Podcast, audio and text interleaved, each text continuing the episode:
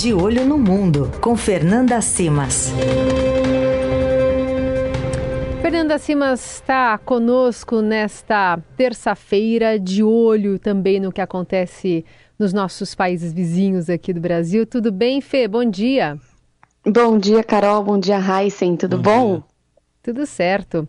Tudo bem com a viagem lá na Armênia? Foi bem legal a participação aqui, viu?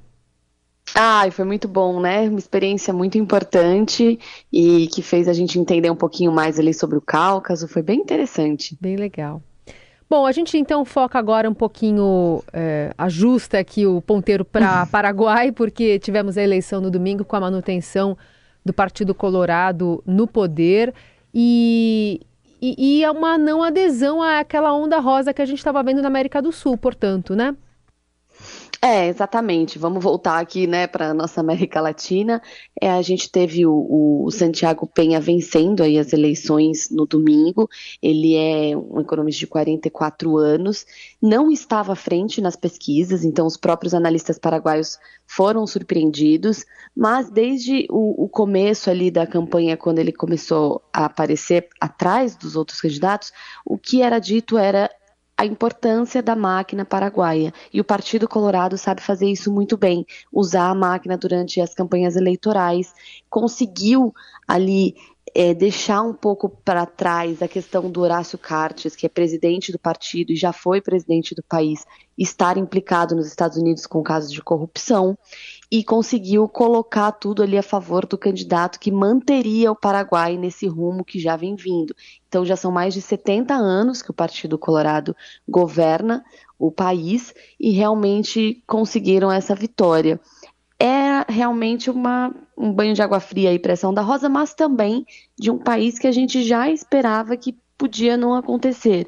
E que mesmo assim sempre disse o candidato Penha Neto quando era, ou Santiago Penha, desculpa, quando era ainda candidato, falava da importância das relações com o Brasil e sempre enalteceu que seria importante conversar com o Lula neste terceiro mandato, principalmente sobre a questão de Itaipu, porque o acordo venceu este ano e eles devem sentar então agora a partir de agosto, quando o presidente paraguaio toma posse, para voltar a falar desse acordo.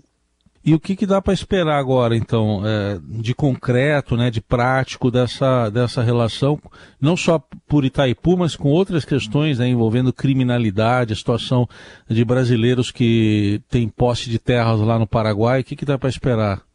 Bom, o presidente, agora presidente paraguai eleito, ele falou desde o começo que ele queria seguir a mesma política que o Partido Colorado vem tendo com os governos brasileiros, que quer se sentar com Lula para conversar sobre a usina, sobre comércio bilateral, a importância dos blocos regionais também, porque isso vem sendo um ponto principal do governo Lula aqui no Brasil, né? Ressaltar a importância desses blocos latino-americanos, Mercosul, Unasul, falando mais de América do Sul. E, inclusive, ele comentou que gostaria de conversar em breve para falar também de outros pontos da região, como a situação na Venezuela, inclusive a relação comercial com a Argentina diante da crise que vive o nosso país vizinho aqui também. Bom, pensando em todo esse contexto que você explicou aqui para a gente, é, até falamos mais cedo aqui sobre a questão de Taipu, né, com um, uhum. um professor que colocava também como é importante, como mexe ali com, com a região, com a, a fronteira, as questões sociais, enfim, uhum. é, é, uma geopolítica quase. A gente está falando de um, um, outro país ali que tem uma perna em cada, em cada lado e, e diversas uhum. questões complexas para se lidar, né? O Brasil uhum. que vai uhum. ter que rever esse contrato e vai tentar pagar o menos possível pela energia.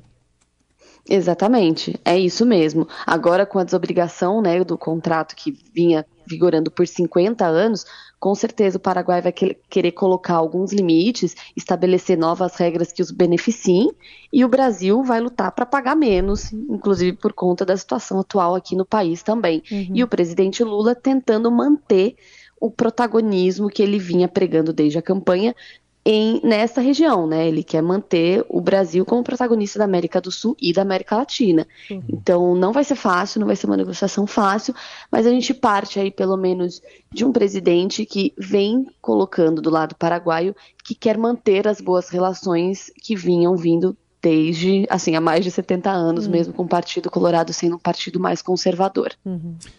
Bom, está previsto também agora, falando outro assunto, o um encontro entre o presidente Lula e o presidente argentino Alberto Fernandes, que chega ao Brasil para esse encontro, depois de ter anunciado que não vai ser candidato à reeleição.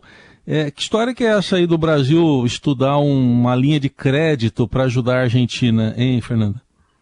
Bom, é, quando o presidente Lula esteve na Argentina conversando com Alberto Fernandes, isso foi um dos assuntos, né? De o BNDES financiar um gasoduto que seria construído na Argentina para ligar a Patagônia a, e transportar da Patagônia o gás de xisto para cidades argentinas. É um projeto que para a Argentina interessa muito, porque seria um investimento em infraestrutura importante neste momento e Além disso, é uma forma de caminhar para uma parceria mais forte com o Brasil, para a partir daí poder lidar com outros assuntos, que vão desde o bloco e posição sobre Venezuela, que a gente sempre tanto fala, até uma ligação mais forte com a China, para tentar uma dependência menor do dólar no país. A Argentina tem sofrido muito com, com a alta, né, um peso aí, vale 400 dólares hoje, e a inflação de março fechou em 104,3%. Então a crise econômica é muito grande. É, o presidente, apesar de ter aí falado que não vai ser candidato à reeleição, agora sofre uma pressão interna para saber se ele vai concluir o mandato.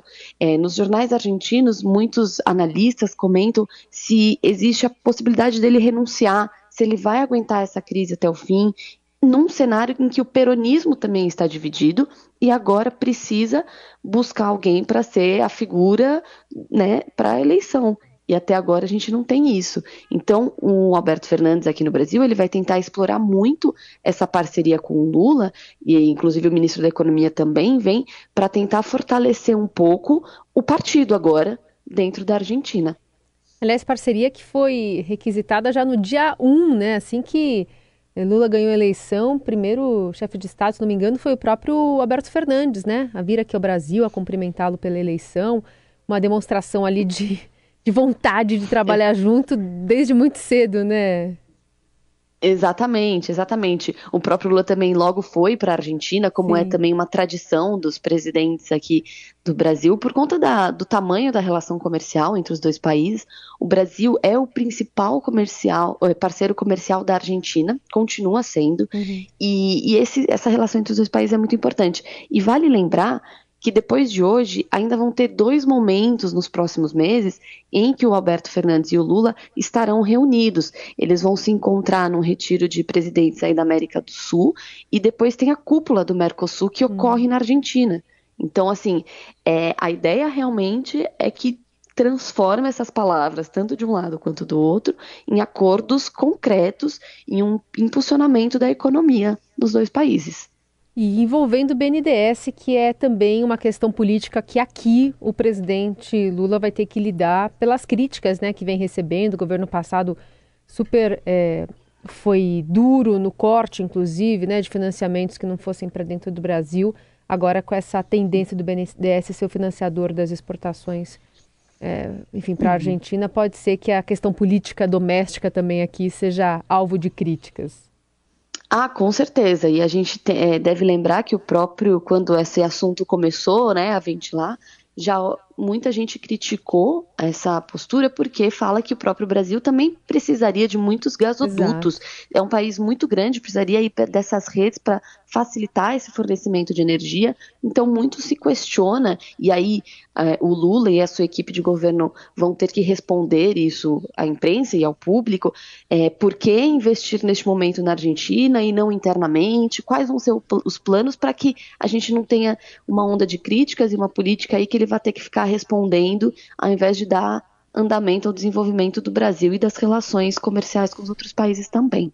Muito bom, panorama aqui da América do Sul com a Fernanda Simas hoje aqui no De Olho no Mundo. Volta na terça a conversar conosco no Jornal Dourado. Obrigada, viu, Fê? Boa semana. Obrigada para vocês também.